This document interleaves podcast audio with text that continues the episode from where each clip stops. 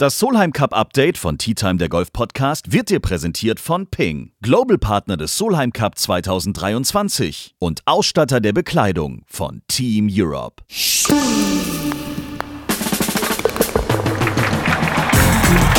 Tea Time, der Golf Podcast.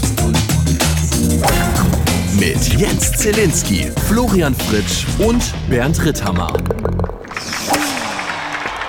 Hallo zusammen, wie versprochen melden wir uns auch am Wochenende schnell mit einem kleinen Update rund um den Solheim Cup in Spanien.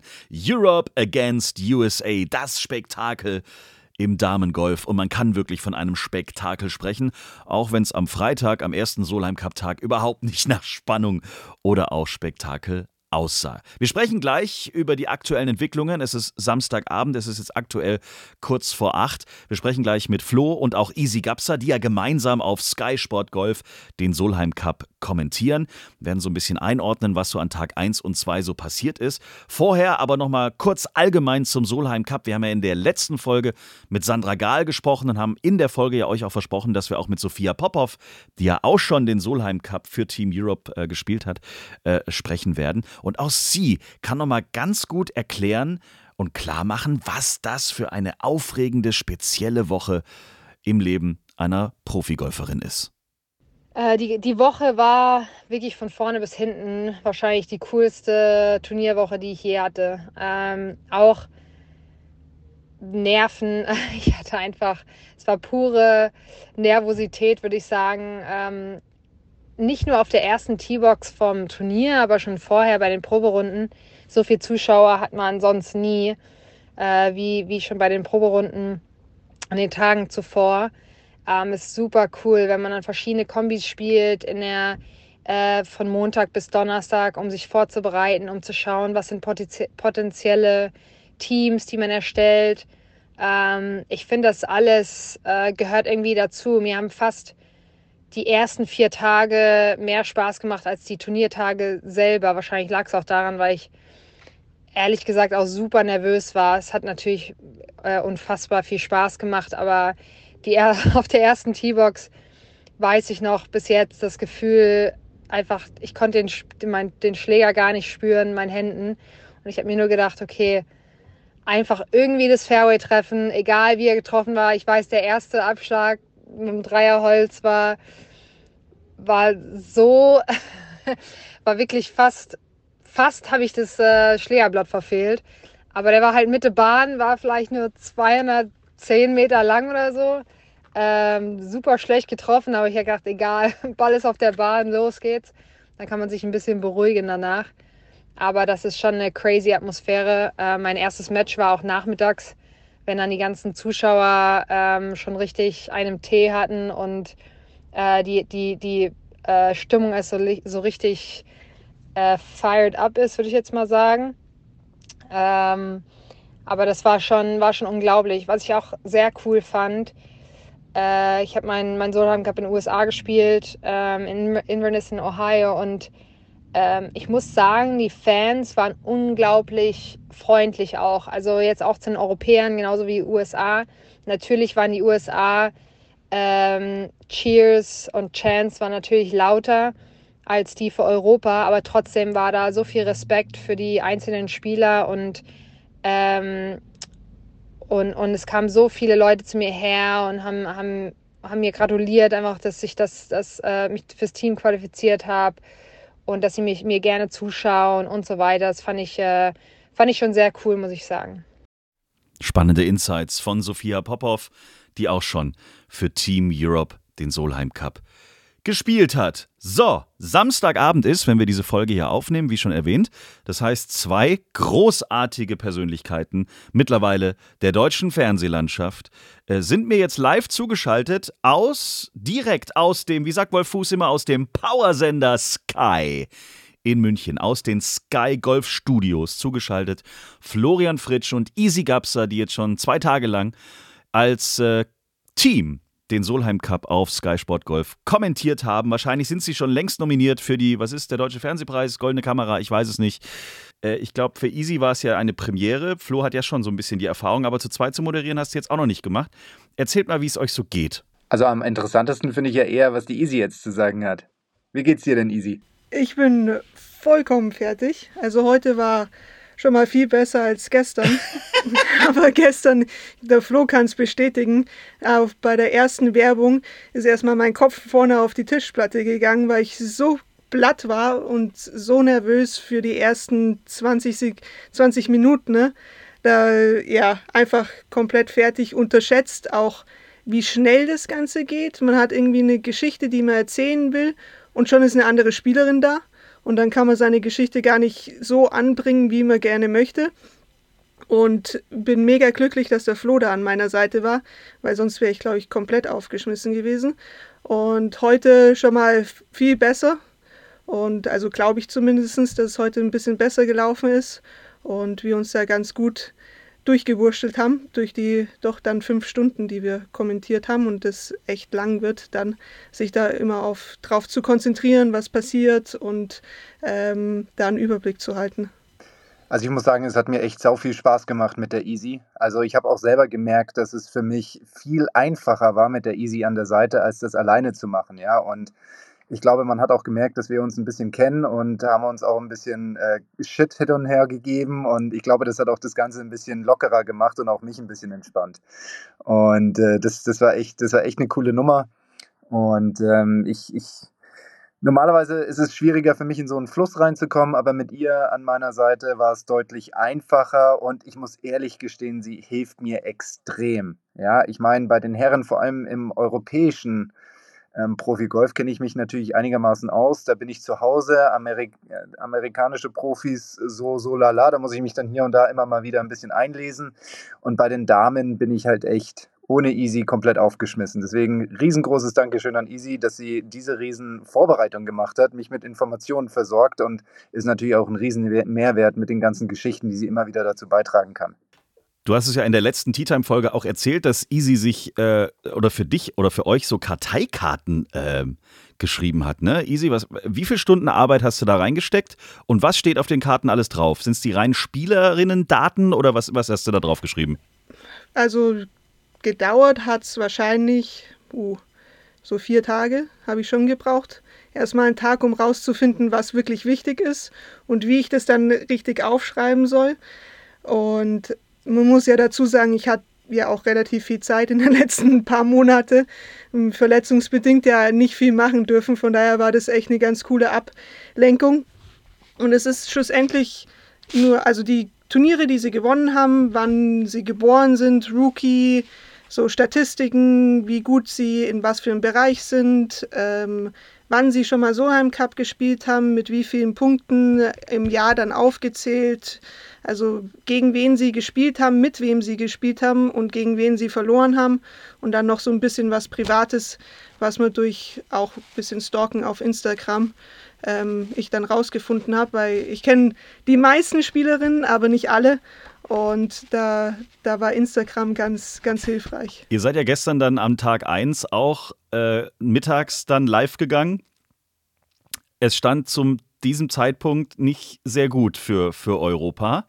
Nach Tag 2 können wir sagen, 8 zu 8 ausgeglichen. Hättet ihr das gestern am ersten Solheim Cup Tag gedacht, dass das noch zu einem Ausgleich kommen kann?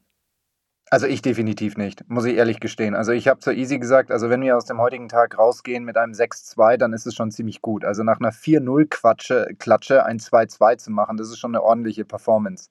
Deswegen, ich habe eigentlich erwartet, dass man mit einem 2-3 Punkte Defizit in die Einzel reingeht. Und das wäre noch eine gute Performance gewesen. Ne? Aber dass sie das dann wirklich drehen auf 8-8, ich persönlich bin der Überzeugung, die Voraussetzungen dafür wurden am Freitagnachmittag mit diesem 3 zu 1 Sieg über diese vier Matches gelegt und ähm, heute haben sie dann nochmal nachgelegt, vormittags 2-2 geteilt rausgegangen, nachmittags 3 zu 1 gewonnen.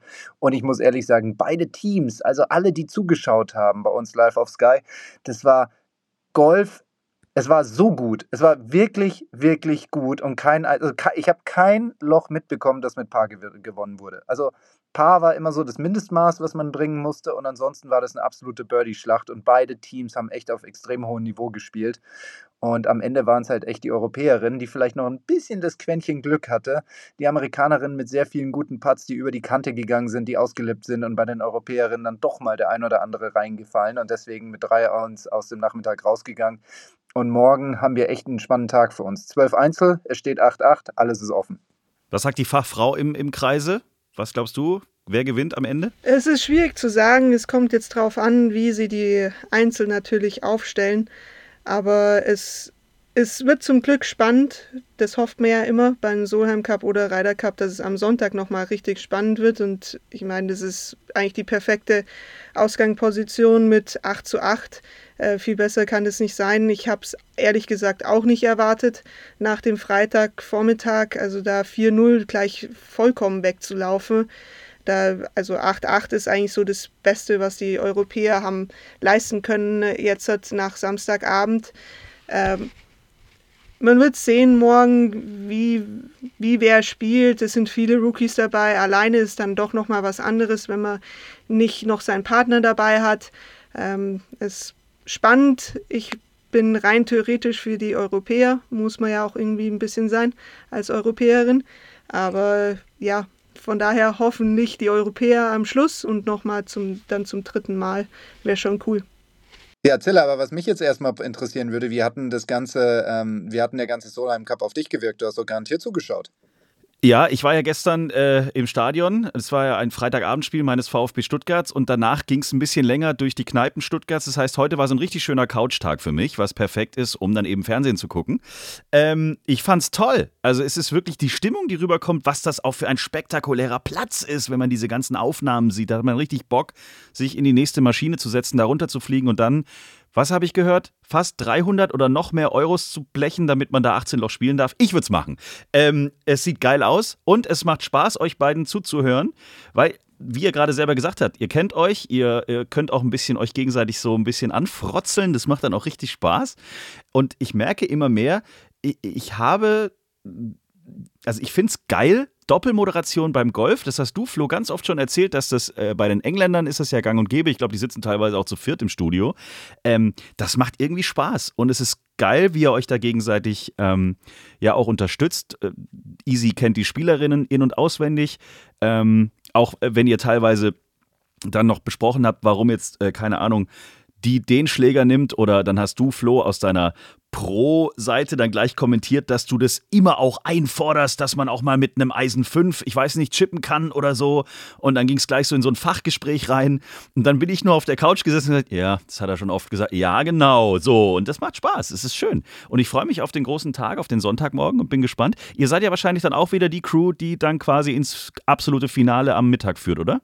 Ja, genau, das ist richtig. Also eröffnen tut die Katharina Böhm, dann kommt Gregor Biernert und dann zu guter Letzt sind Easy und ich wieder mit dabei, wenn dann die ganzen entscheidenden Matches auf die letzten Löcher gehen. Und da freue ich mich riesig drauf, dass wir das machen dürfen, wenn es dann wirklich dramatisch wird, wenn es dann wirklich um ich meine, ich habe es jetzt dann auch heute Abend wieder gemerkt, ne? auch, wenn es, auch wenn es ein Samstagabend ist und, es, die, die, die, ganze Auseinandersetzung ist noch nicht entschieden, aber als dann diese letzten Matches auf die letzten Löcher gingen, das ist dann doch ein ganz anderes Gefühl, als wenn da dieses Geplänkel am Anfang gibt, dieses eins auf hier, eins auf da und wieder hin und her und da ein paar gelocht und da vielleicht mal einen Chip irgendwie hingelegt.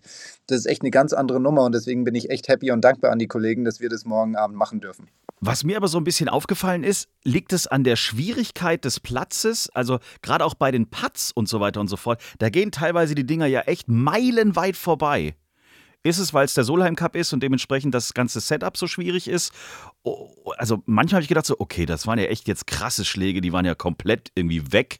Oder auch, also bei Putts teilweise auch, äh, habe ich, wie ich auf der Couch gesagt äh, der hätte jetzt auch irgendwie, also gefühlt habe ich jetzt so einen so Amateurkommentar rausgelassen, den, den, ihr alle hasst. Den hätte ich auch so vorbeischieben können. Es liegt natürlich am Setup vom, vom Platz. Die Grüns sind wahnsinnig schnell oder es schaut so aus, als ob die Grüns wahnsinnig schnell sind und dann Crane. Crane ist wahnsinnig schwer einzuschätzen. Wenn du einen Downhiller, Downcrane hast, kann der schon mal ganz schnell deine eineinhalb, zwei Meter drüber gehen. Es passiert Extreme, muss wahnsinnig aufpassen ähm, und da aufmerksam sein, wo was wie wächst. Ähm, es ist schwer einzuschätzen. Man spielt auch nicht so oft auf Grüns, die Crane haben. Ähm, von daher ist es jetzt auch nichts, was man alltäglich oder jede Woche hat. Von daher für die Spielerinnen vielleicht auch noch mal ein bisschen schwieriger.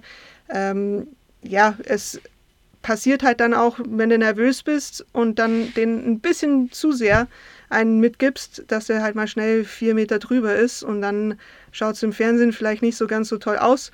Aber es ist trotzdem ein schwieriger Putt gewesen, der, ja, ich meine, man hat es gesehen, die Daniela Kang hat einmal vom Grün runtergepattet. Ich glaube, das passiert jetzt eigentlich auch nicht allzu, ähm, allzu oft. Und wenn man da mal ein bisschen beim Matchplay einen mitgeben will und der hinten drüber läuft, ja, passiert.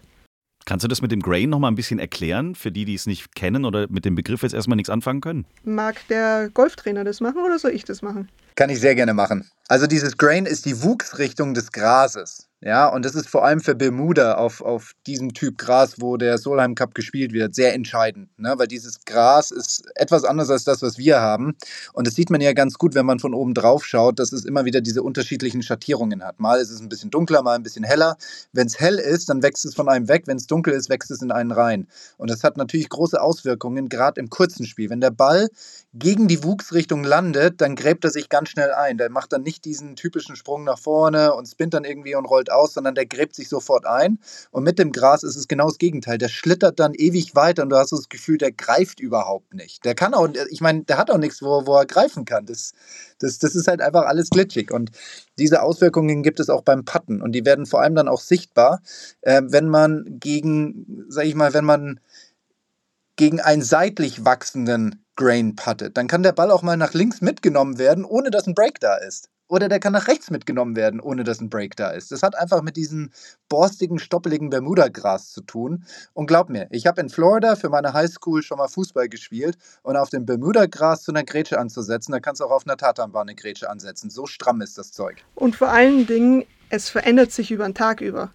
Crane geht mit, mit der Sonne mit. Das heißt, nur weil das Crane ähm, in der Früh an der 1 mit einem war, heißt es nicht, dass es am Nachmittag dann wieder, ein, wieder Down Crane ist, sondern kann komplett also die Richtung ändern, weil das durch die Sonne ändert und auch meistens dann zum Wasser hin ähm, wächst. Also es ist nicht mal dasselbe, wo man sagen kann, okay, das kann ich mir aufschreiben, da spinnt er mehr, da weniger. Das ist wirklich tagesabhängig. Okay, ihr beiden, dann danke ich euch, dass ihr nach eurer Fernsehshow noch kurz Zeit hattet für unsere kleine Podcast-Show hier. Morgen viel Spaß beim Finalsonntag. Es wird spannend. Ausgeglichen geht's in den Sonntag beim Solheim Cup 2023.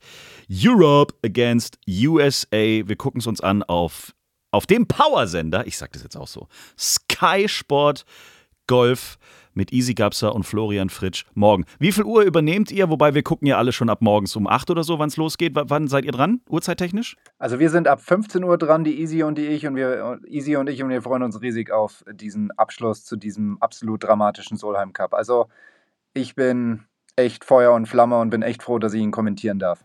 Und äh, ansonsten nächsten Dienstag dann alles zum Ausgang in der neuen Tea Time Folge dann auch wieder mit Bernd Rittenhuber. Euch beiden viel Spaß morgen im Fernsehen und danke, dass ihr euch die Zeit für mich genommen habt. Tschüsschen. Gerne. Ciao, Zille. Servus.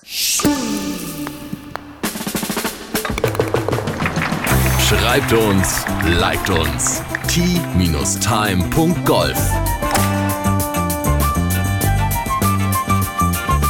Tea Time, der Golf-Podcast. Auch auf Facebook und Instagram. Tea Time. Tea Time ist eine Produktion von Pot Ever. Infos und noch mehr spannende Podcasts gibt's auf potever.de.